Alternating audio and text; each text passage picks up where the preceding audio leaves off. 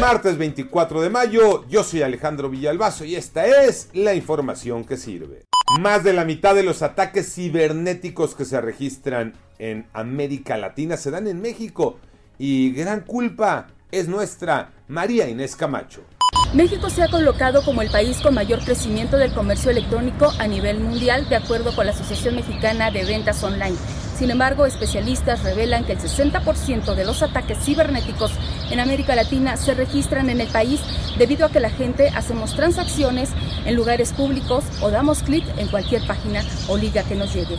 ¿Cómo quedó la inflación a la primera quincena de mayo? Iñaki Manero. Muchas gracias, Alex. La inflación sigue por las nubes. De acuerdo con el Índice Nacional de Precios al Consumidor de la primera quincena de mayo de 2022 que da a conocer el INEGI, la inflación general anual se ubicó en 7.58%, con lo que ya suman 15 meses consecutivos fuera del rango establecido por el Banco de México de 3%.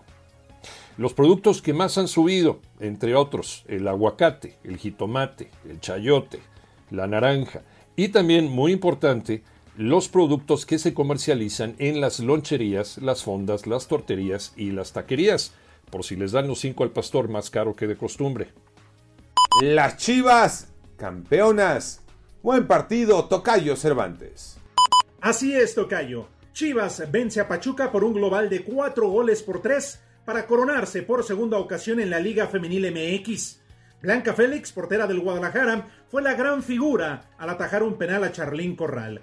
Con este triunfo, las Chivas igual a rayadas con dos títulos, aunque siguen muy pero muy por debajo de Tigres, que cuenta con cuatro y América con uno.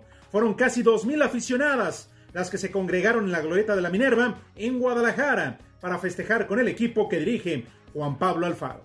Yo soy Alejandro Villalbazo, nos escuchamos como todos los días de 6 a 10 de la mañana, 88.9 y en digital a través de iHeartRadio. Pásenla bien, muy bien, donde quiera que estén.